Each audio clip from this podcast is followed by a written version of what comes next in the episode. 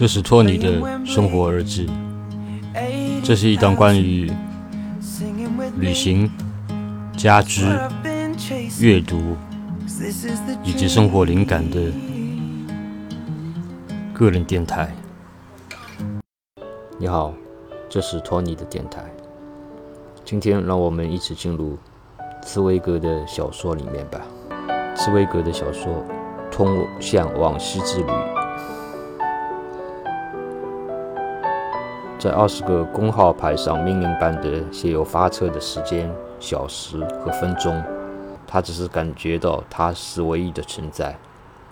他失去了时空感，陷入了一种被激情左右的、令人诧异的昏迷状态。只有当他俩中有一个人抬起目光时，才会看到，在摇曳不定的灯影里，漂浮起一片乌云般的幽暗中，另一个人。脉脉含情的目光，正亲切地望来。其实这不是什么其他，只是一种痉挛性的隐藏起来的傲慢，是在一个极端贫困中度过童年所遭受的伤痕累累的耻辱。作为一个家庭教师，他在暴发户似的、令人厌恶的有钱人家成长起来，成了介于仆人和家庭成员之间的一种无名的两栖生物。可有也可无，像是一个装饰物，像是摆在桌面上的木兰花，有时摆上，有时撤下，全凭需要而定。他的灵魂里充满了对上层人物和他们的氛围，对那些笨拙沉重的家具，对富丽堂皇的房间，对丰盛豪华的厌世的仇恨。他在那里一切都经历过了，顽皮孩子的侮辱。还有比这更堪的是祖父的同情。每当他在月末时只给他一两张钞票，当他携着他那笨重的木箱进入一间新房，把唯一的一件西装以皱巴巴变成灰色的衬衣，那些他穷酸的明显标志都塞进一个租来的柜子时，总会招来那些仇视比他们地位更高的女仆们的讥笑和白眼。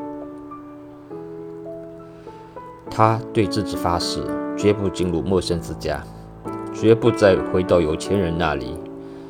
在他本人没成为有钱人之前，不再让人看到他的寒酸相，不再受到那种侮辱性施舍的伤害。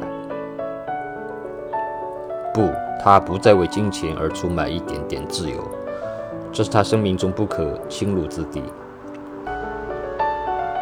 他还清楚地记起那一天。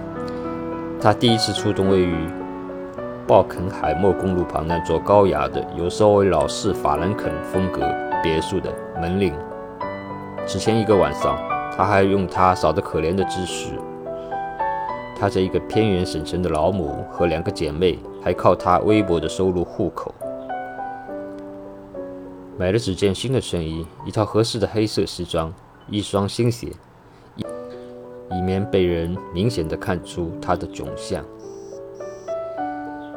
当仆人把他领进一间三面有窗的、令他感到陌生的房间时，一一种陌生人和闯入者的情感便涌上心智。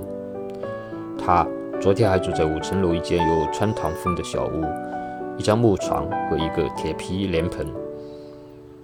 他该住在这里。这里的每一个物件都是那样的肆无忌惮的豪华，他们昂贵的价格嘲弄地望着这位不得不忍受的人，而他本人站在这间房间里，却像一个被抓住的盗窃犯，得到了许诺，被请了进来，是被邀而来的。他以此来为他那羞愧的和恼怒的卑微心情鼓气，可是徒劳。我知道，与长时间不认识的人在一起生活总是会出现问题的。只有一点可以补救，那就是真诚。我请求您，如果您在此处有任何不随心之处，感到某种设置或某种安排不妥，请你直言相告。你是我丈夫的助手，我是他的妻子，这种双重的义务把我们联系在一起，让我们彼此坦诚相待。从第一刻起，他就感觉到他与这所房子的连接在一起了。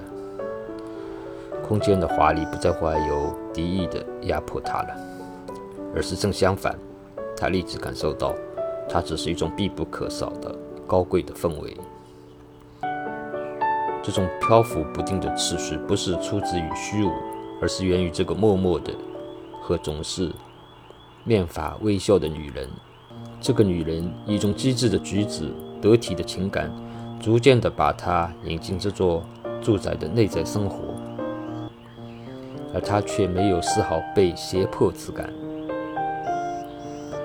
她自己没有察觉到，除了工作，她的整个时间都处在她安静在场的温柔目光之中。不，这完全不同。她是从另一个。纯净无瑕的天体上闪耀出光辉，冰清玉洁，不容冒犯。甚至他在情欲最炽烈的梦中，也不敢解下他的衣带。他还几乎没说出这个令人着魔的自私，不止吃醋的似笑联想和回忆，以那种无法解释的、只有受到极度惊恐才会有的速度，灿灿闪光的穿入他的意识之中。每一个联想。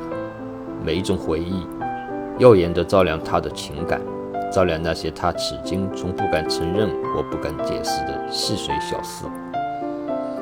现在他才知道，数月以来，他曾毫无保留地迷恋上了他。到他在剧院里，他的手偶然地接触到他的手时，他一起一阵冰冷的战栗从双手直传下至背。不知其数，这类抽搐性的回忆都几乎清醒地感到没有什么值得大惊小怪，可现在却像被撞开的水闸一样咆哮地冲进他的意识，冲进他的血液，这一切汇合起来，又重新静止地冲向他的心脏。但这支流一战地把他推向一个地界，这地就出现了一个问题。就是他不敢说出来的，是爱情。但是在他那方面，在所有的那些细微的引人注意之处，一种温柔的，即使也是缺少知情的，在他至今无声和隐而不露的在场显示出的，的确是爱慕吗？他用劳作来麻醉自己，像用酒精或毒品一样，这只是为了去压抑那种超强的情感。但每到他十分疲倦的傍晚，他就坐了下来，一夜接着一夜，一小时接着一小时，把白天所做的一切都描画下来。每次游班，都按事先约好的地址寄出一大堆用颤抖的手写下的纸张，他就能越过遥远的大海、群山和地平线，感受到他那关怀他每天工作的温柔目光。虽然缺少那种紧迫的亲切感，但并不是那种冰冷冷的客套话。他确切的在他平静的鼻体中呼吸到那种温柔之情，这是他曾经幸运的从他那里得到过的温情。一切都说得纯净，没有任何炫耀、夸张或多愁善感的言辞。往昔的一切都已在持续的关怀中化解了。知情进化成一种水晶般的友谊，所有肢解起来的不安和拘谨，从他在场的那句话起就一扫而光。这是用巨大的压力才克制住的紧张，和在他们中间有某种东西问题和回答被他撞得粉碎，无影无踪，犹如蝙蝠撞到墙上一样。两个人都感觉到他们不是各说各话。就是闪烁其词，到最后，这种小心谨慎的兜圈子的话，令人昏昏沉沉、疲惫不堪。他及时的觉察到了这一点。当他再次邀请他吃中饭时，他借口城中有一个要紧的会谈而谢绝了。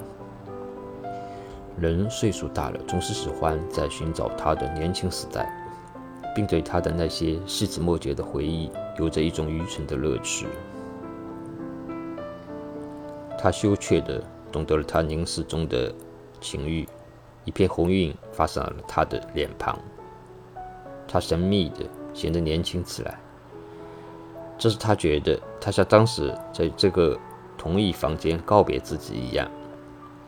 他又一次试图摆脱开这种饥渴的、这种危险的目光，有意的假装不懂，想移开话题。他凝视着他，即使是在迷茫时，他依然是那么端庄，那么真实，那么清澈，不怯懦，不逃避，永远是同一个人，是情人，在每一个瞬间都能矜持地把持住自己，同时不。愉悦不张扬，他不由自主地朝他走去。等他一看到他的行动的逼迫性，便乞求般地表示拒绝。他试图开个玩笑，但他停在那里默不作声。我真不该这样说。他感到沉闷。什么在逼使我老是去比较此时和彼时？但为什么我今天找不到话对他说？这个比试，往昔的岁月总是横在中间。那是在他内心古井般深处和不安的翻滚着回忆的木桶，他在不断和咄咄逼人的进行撞击。今天的分享到此为止。